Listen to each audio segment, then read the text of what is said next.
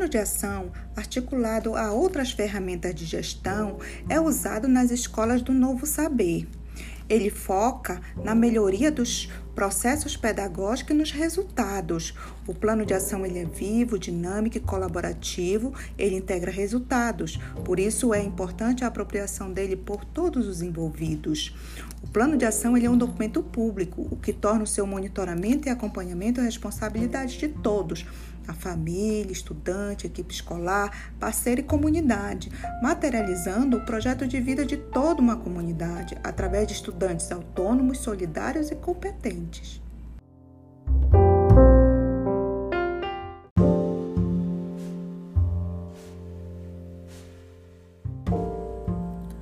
O plano de ação utilizado nas escolas do Novo Saber é um modelo criado pela TGE, Tecnologia de Gestão Educacional.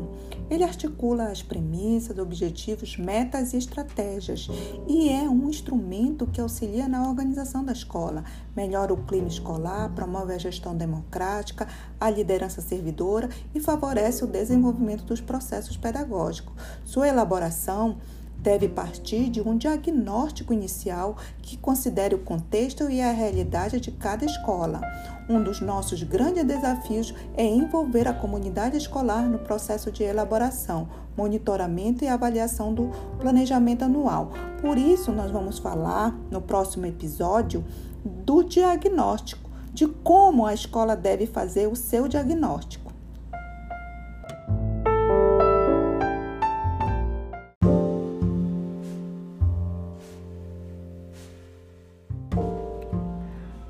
Diagnóstico ou introdução. O que é?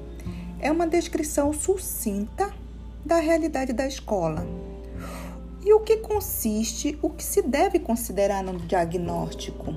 Deve-se considerar a descrição sucinta da história da escola, dados e evidências sobre a comunidade, perfil da equipe escolar indicador de desempenho e resultados obtidos historicamente pela escola, exemplo, matrícula, taxa de evasão, o IDEB e outros. Também deve-se evidenciar parcerias existentes e anseios da comunidade.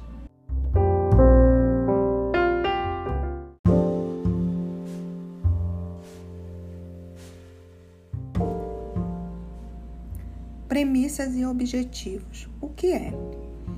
As premissas são o ponto de partida para a definição de objetivos, prioridades e metas. Representam os princípios básicos aos quais se conectam objetivos, prioridades e resultados esperados. As premissas devem ser a baliza para o plano de ação. Premissas escolhidas pela rede, protagonismo, formação continuada, excelência em gestão, corresponsabilidade e replicabilidade. Nós temos como exemplo da premissa protagonismo o público-alvo é o estudante e o objetivo é formar estudantes autônomos, solidários e competentes.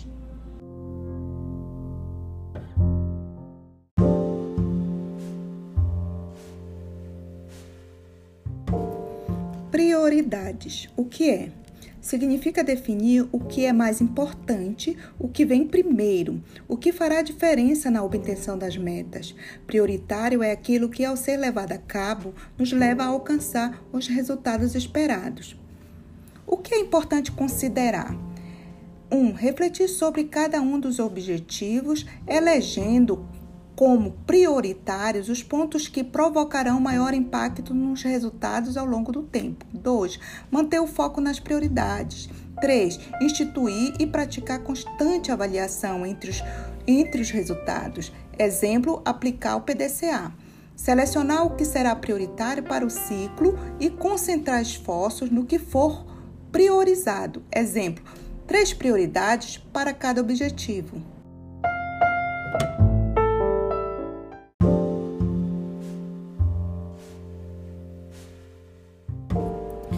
Indicadores e metas. A construção e a aplicação de indicadores são grandes desafios para as escolas. O primeiro passo é entender o que significam, sua importância no dia a dia das escolas e na conquista dos resultados esperados. Os indicadores são dados que representam um fenômeno e são usados para mensurar um processo ou seus resultados. E têm por objetivo monitorar as atividades da escola para indicar quão bem os processos se encontram, permitindo o atingimento das metas pactuadas. A meta é o resultado que queremos atingir ou superar na perspectiva de cada indicador, contemplando curto, médio e longo prazo. Deve refletir a missão da escola. O que é importante considerar? Entender o que significam indicadores e metas. Compreender a importância dos indicadores e metas no dia a dia da escola e na conquista dos resultados esperados. Focar nos indicadores de processo avaliam as atividades e, de resultado, avaliam os efeitos. O indicador de resultado é aquele que mede o que foi obtido pela escola em função de ações passadas, ou seja, no final de determinado período. Refletir sobre cada um dos indicadores adotados, elegendo aqueles cujas metas atingidas provocarão maior impacto nos resultados. Definir metas considerando os recursos escolares, tanto humano quanto material. Exemplo de indicador: taxa de frequência e a meta 98%. No exemplo, o indicador de processo pode ser o percentual de estudantes que faltam, exemplo, de 5% a 3% semanalmente, quinzenalmente ou mensalmente e o indicador de resultado ao final do ano, verificar se a meta foi atingida ou superada.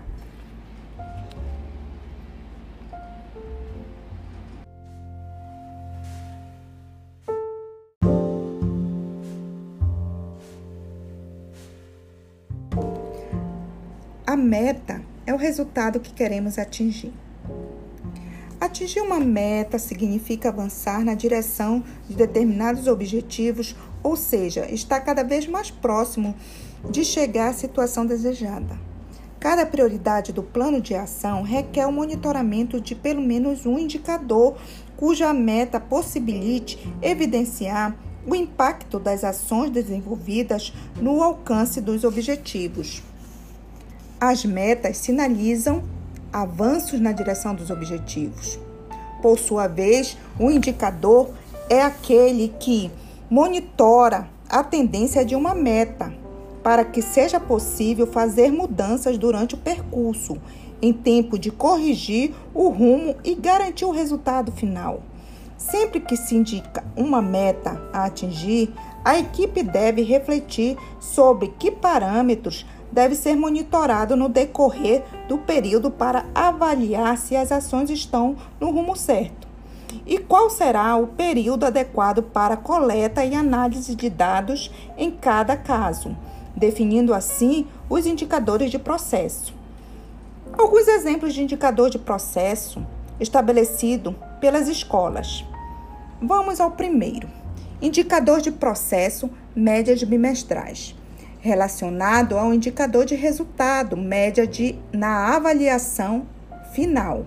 Qual o período? Bimestral. Outro indicador de processo, estimativas de avaliação pelos conselhos de classes periódicos, relacionado ao indicador de resultados, porcentagem de estudantes com média final maior do que 7. Período bimestral. Como se vê, a definição de indicadores requer o conhecimento dos processos e de suas variáveis que influenciam e impactam o alcance das metas.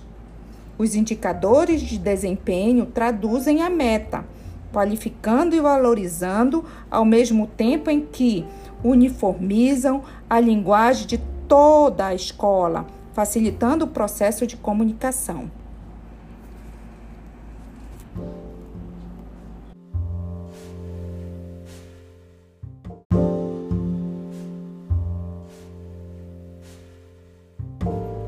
Estratégias. A estratégia ela possibilita a transformação da intenção em ação presente. É ela que sintetiza e qualifica o conjunto das ações a serem desenvolvidas nos processos da organização, visando a consecução dos objetivos traçados. Requer da parte dos gestores a administração adequada dos recursos e meios disponíveis, otimizando as interrelações existentes entre as diversas atividades nos setores internos e no ambiente externo, criando e potencializando ganhos no curso das ações desenvolvidas, tornando possível o cumprimento no longo prazo da missão e a realização da visão da organização.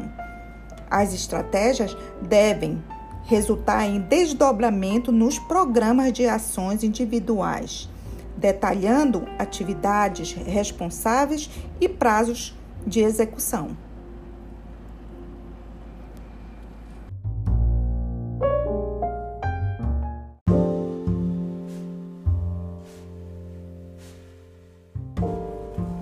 Papéis e responsabilidades. Com a definição de papéis e responsabilidades, pretende-se criar um ambiente colaborativo com menos gargalo para execução das tarefas. Todas as pessoas integrantes das áreas e seus respectivos apoios que ocupam posição de liderança ou que sejam responsáveis por determinado processo devem ser relacionadas. A ideia consiste em especificar as funções-chave do processo, evidenciando a relevância de cada membro para a consecução do projeto escolar, em sintonia com metas planejadas.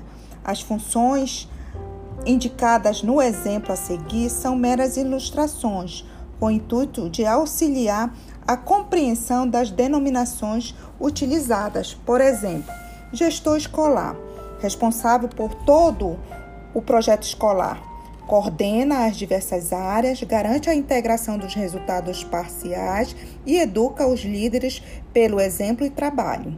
O coordenador pedagógico, responsável pela coordenação da equipe de educadores, fazendo a integração dos resultados oriundos dos processos pedagógicos, também é responsável pela parte é, processual e metodológica da implantação da parte diversificada do currículo professor das áreas de conhecimento, docentes especialistas que atuam nos seus respectivos componentes e na parte diversificada do currículo junto às várias turmas. O coordenador administrativo financeiro, responsável por todos os apoios administrativos e financeiros, em especial os serviços e equipe de vigilância, alimentação, compra, limpeza e conservação predial, apoio de PAD secretaria, de modo a garantir o suporte necessário à equipe de educadores.